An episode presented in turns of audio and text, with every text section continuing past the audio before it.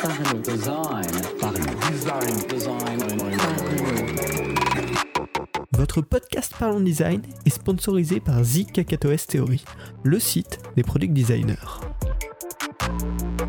Salut, c'est Romain Panchna, bienvenue dans un nouvel épisode du podcast Parlons Design dans lequel je vais te donner mes 5 hacks de productivité euh, préférés en tant que designer. On va bien commencer l'année, voilà, euh, l'année 2021 avec quelques conseils. Euh, donc ça va être des petits hacks et des outils pour améliorer notre productivité, notre efficacité. Alors attention, quand je parle de productivité, hein, c'est pas l'idée de travailler à la chaîne, d'en faire toujours plus, toujours plus fort, c'est plus améliorer notre workflow, améliorer notre façon de travailler pour que soit plus fluide, euh, pour qu'on puisse travailler sans blocage, sans obstacles qui vraiment euh, nous stressent, nous apportent de la pression, mais vraiment travailler, voilà, de la manière la plus fluide dans la création d'interfaces, de services, voilà, dans tous ces métiers du design. D'ailleurs, il y a quelques conseils qui vont s'appliquer euh, à d'autres euh, potentielles activités. Hein. Et puis, en général, c'est des habitudes à prendre, des astuces à mettre en place pour minimiser nos blocages psychologiques. Hein. Ça, ça va être un point important de, ce dont je vais vous parler aujourd'hui, c'est repérer un peu ce qui nous, personnellement, nous bloque, car chacun, on a nos, nos propres blocages personnels, pour ensuite réussir à trouver des petits hacks pour les contourner. Alors là, je vais vous donner des hacks qui, moi, me servent, qui je pense peuvent vous servir, mais peut-être que vous, par rapport à votre personnalité, il y a des petits trucs comme ça, euh, des petits blocages à, analyser, à trouver, et euh, bah, derrière des petits hacks à mettre en place pour les éviter. Alors, mon premier hack euh, que j'aimerais vous partager et dont je parle assez régulièrement, c'est le principe de la liste de la semaine. Alors, on va dire c'est une to-do list mais dérivée et simplifiée pour que ce soit moins stressant, plus agréable et plus efficace. Et donc l'idée c'est d'organiser ces objectifs chaque semaine euh, dans un outil soit physique avec par exemple des post-it physiques, ça ça marche très bien, c'est vachement agréable, ou avec des outils euh, numériques. Je vous propose notamment euh, Trello qui est bien pour faire des tableaux ou Notion que je vous conseille vivement, je pense. Je consacrerai un épisode entier du podcast à Notion parce que c'est vraiment un outil intéressant pour les designers. Mais il permet notamment de faire des tableaux et donc de ranger ces différentes tâches à effectuer. Alors ce que je vous conseille pour mettre en place cette liste de la semaine, c'est de l'organiser en quatre colonnes. Alors la première colonne, c'est la colonne plus tard. Là-dedans, on met les tâches qu'il faudra faire un jour, mais dont on est sûr de ne pas s'occuper cette semaine, dont on ne veut pas s'occuper cette semaine. Donc cette liste, on peut la remplir, ça ne nous stresse pas, parce qu'on sait qu'on s'en occupe pas maintenant, c'est pas stressant, c'est pas un souci. Donc ça, c'est une colonne vachement importante, parce que sinon on va accumuler beaucoup de choses à faire cette semaine, on va dire il faudrait que j'en fasse un maximum. Alors que là, non. On met tout dans plus tard, et chaque début de semaine, on va remplir la deuxième colonne, qui est la colonne cette semaine, des choses qu'on souhaite faire cette semaine, et ça, ça va vraiment être nos objectifs de la semaine. Ensuite, la troisième colonne, ça va être la colonne aujourd'hui. Là, chaque matin, ben, on va la remplir, on va prendre des choses de cette semaine et on va les mettre dans aujourd'hui. Et donc là, ben, bien sûr, le but c'est de les faire ce jour même euh, et d'en être débarrassé. Et quand on a cette colonne vide, on sait que bah on est tranquille pour la journée, on n'a plus rien à faire, si on veut, on peut toujours aller faire d'autres trucs, hein, c'est pas le souci, mais au moins on sait qu'on a fait ce qu'on voulait faire ce matin, euh, et donc on est tranquille là-dessus. Et enfin, la dernière colonne, c'est la colonne finie, c'est les choses qui étaient dans votre colonne aujourd'hui et que vous venez de terminer. Comme ça, ben, jusqu'à la fin de la journée, vous pouvez vous rappeler que vous avez quand même réussi à accomplir toutes ces petites tâches, donc c'est une colonne un peu de satisfaction. Et bien sûr, l'idéal, c'est de la vider tous les jours. Alors avec Notion ou Trello, euh, on peut facilement la vider automatiquement. Hein. Euh, en mettant une limite de jours par exemple. Et donc comme ça, ça va permettre bah, qu'elle se remplisse pas à l'infini, que ça fasse un, énorme pâté, euh, mais vraiment juste que tous les jours, vous vous rappeliez que vous avez fini tous ces objectifs-là.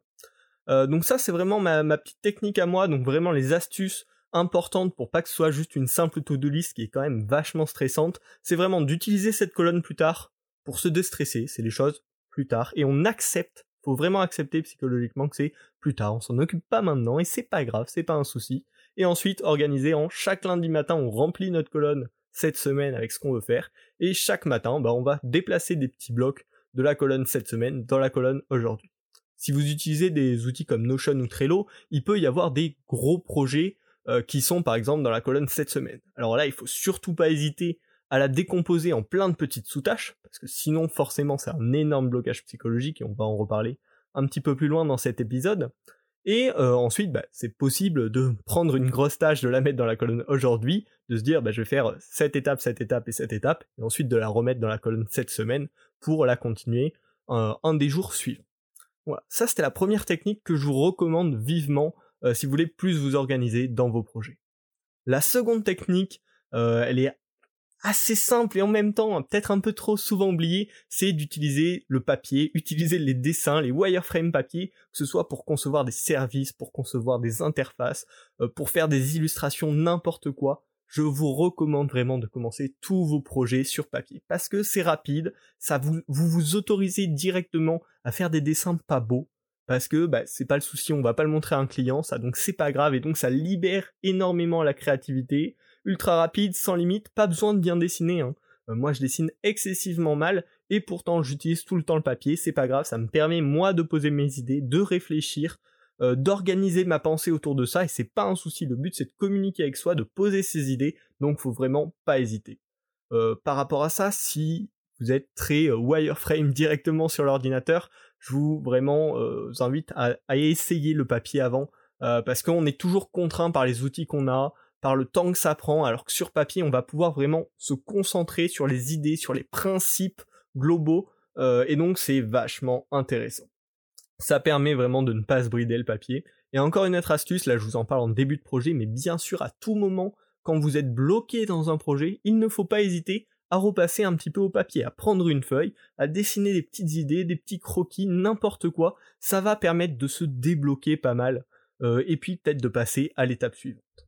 Ensuite, maintenant, le troisième euh, hack que j'aimerais vous proposer, alors là, c'est un hack vraiment logiciel, c'est un outil que je vous recommande, que j'utilise désormais depuis plus de deux ans et qui est vraiment génial. Il est dispo sur Mac, je suis pas sûr sur Windows et Linux, c'est Alfred. Alors Alfred, c'est vraiment un assistant de folie qui permet de gagner un temps infini au quotidien. Pour ceux qui connaissent Spotlight euh, sur Mac, c'est une barre de recherche qu'on peut appeler avec un petit raccourci clavier qui permet d'exécuter quelques actions. Ben Alfred, c'est ça mais en vachement plus puissant. C'est-à-dire, moi je l'ai paramétré pour la commande clavier commande espace, j'ai ma barre de recherche Alfred qui s'ouvre et ça permet de lancer énormément de tâches. La chose la plus simple, c'est ouvrir une application. Au lieu d'aller le chercher dans mes applications, de l'ouvrir, je tape juste commande espace, les premières lettres de mon application, entrée et l'application s'ouvre. C'est un tout petit gain de temps, mais c'est vraiment tellement plus pratique au quotidien. En plus de ça, ça permet de faire des calculs, d'ouvrir rapidement directement ces bookmarks euh, dans Safari, euh, dans Google Chrome, vos, vos signés, vous pouvez directement les ouvrir depuis Alfred, donc ça vous permet aussi de naviguer beaucoup plus facilement dans, toutes les pages web que vous avez sauvegardées. Ça permet aussi de trouver ou d'ouvrir ces documents. Vous tapez directement dans votre barre Alfred, euh, find, tac tac tac, le nom de votre document, et il va aller essayer de vous le retrouver dans vos fichiers. Donc ça permet aussi de gagner du temps, à éviter de passer 15 ans dans ces fichiers à retrouver le bon. Euh, ça permet aussi potentiellement de créer des raccourcis avec les outils de workflow euh, sur, euh, sur macOS, donc c'est super intéressant. La version gratuite, moi c'est celle que j'utilise depuis deux ans, est vraiment super bien. Après, si vous voulez pousser l'usage un petit peu plus loin, il y a une version payante qui est pas excessive, hein, il me semble, avec un achat à vie en plus, qui, peut, qui peut potentiellement être intéressante. Donc, si vous n'utilisez pas ces outils, je vous invite à télécharger Alfred. Euh, c'est gratuit, ça fait super bien le travail et vous allez gagner en fait euh, tous les jours quelques minutes, quelques minutes, mais c'est du temps de cerveau euh, qui sera disponible, qui sera pas embêté à passer 10 minutes à chercher dans vos documents par exemple. Donc je vous recommande vraiment ce petit utilitaire. pour moi, c'est devenu clairement l'indispensable, le premier outil que j'installe quand je réinitialise mon Mac ou quand j'en ai quand j'en ai eu un nouveau là cette année. Donc je vous le recommande à fond.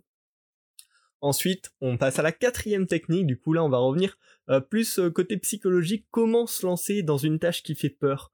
Un début de projet, un choix difficile dans le projet euh, qui peut faire que ça va marcher ou ça va moins bien marcher. Alors pour ça j'ai plein de petites astuces, certaines dont on a un petit peu commencé à parler. La première c'est de décomposer la tâche autant que besoin. Quand vous voulez commencer un projet, ça fait toujours peur parce qu'il y a des tonnes d'étapes. Eh bien, décomposer ça en étapes, en sous-étapes, en sous-sous-étapes s'il faut, ça permet de se rassurer, ça permet surtout de se rendre compte qu'on est capable de faire toutes ces étapes individuellement. Donc il faut pas stresser, on va les faire, faut juste les prendre dans l'ordre, et voilà, ça va nous permettre de voir les petits pas qu'on a à faire pour arriver jusqu'au bout du projet, pour arriver jusqu'au résultat, et pas se confronter à un mur. Souvent, euh, c'est un problème, en tout cas que j'ai remarqué chez moi, quand j'arrive pas à me lancer dans un projet, quand j'arrive pas à avancer dedans, c'est qui me fait peur, c'est qui me bloque je passe 10 minutes à me faire une petite euh, checklist avec les différentes étapes. et bien le lendemain, quand je dois me lancer, c'est bien plus facile parce qu'en fait, je me dis, bah, ok, euh, faire euh, des premiers euh, wireframe papier pour, pour réfléchir aux idées, bah, ça, je sais faire. Donc, je fais mes, mes petits wireframes, puis je passe à l'étape suivante, etc. Et tout d'un coup, c'est beaucoup plus simple parce que c'est des petites étapes qui vont prendre une heure, deux heures, une journée, on va dire. En tout cas, pas plus, hein, sinon c'est des trop grosses étapes. il faut faire des sous-étapes dans ce cas-là. Et donc, ça, c'est vraiment un bon hack. Le deuxième, c'est de s'autoriser quand on est bloqué, surtout, à faire un petit peu n'importe quoi. À faire des tests qui n'ont pas beaucoup de sens, qui nous semblent euh, nuls, qui nous semblent peu intéressants. Euh, mais ça, ça va permettre soit déjà de se rendre compte que si ça se trouve cette idée était pas si mauvaise, ou peut-être juste de se débloquer psychologiquement, de se dire bon ben ok je m'autorise à créer plein de trucs, à tester plein de branches, et puis on verra ce qui ce qui va, ce qui ce qui ce qui avance tant qu'on va créer quelque chose, on va avancer, on va progresser, on va faire des erreurs qui vont nous faire comprendre ce qui est la bonne chose. Alors que si on reste statique à essayer de se creuser une idée euh, d'un sujet où on n'arrive pas en bloc, ben, on aura zéro production, on s'apercevra pas de ce qui est mauvais et du coup on n'arrivera pas à créer ce qui est bon.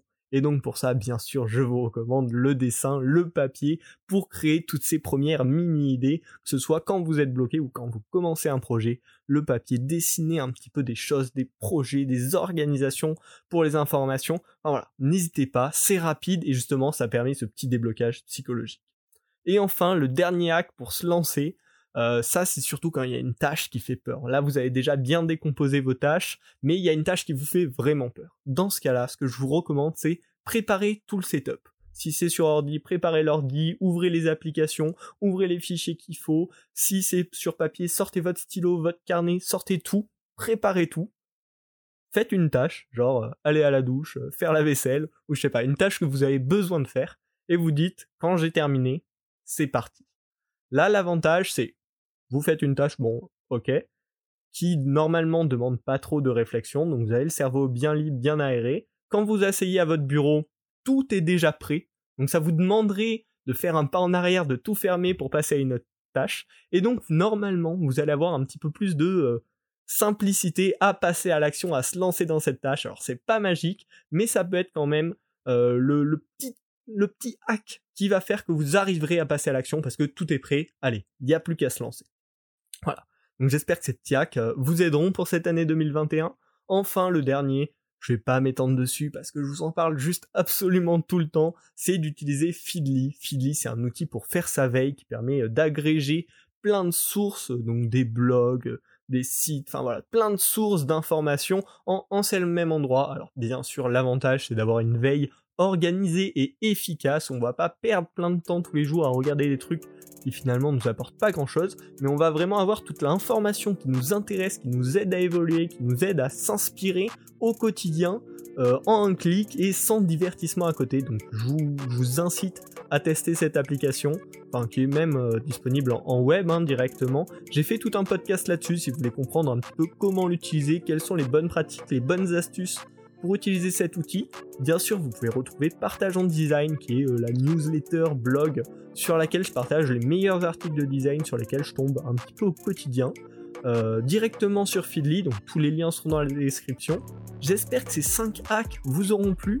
Vous trouverez en description bah, euh, les différentes ressources dont j'ai parlé. Si j'ai oublié, n'hésitez pas à me le dire en commentaire ou sur Twitter pour ceux qui écoutent le podcast. Je vous souhaite une excellente année à tous et on se retrouve la semaine prochaine pour un nouvel épisode de Parlons Design. Salut.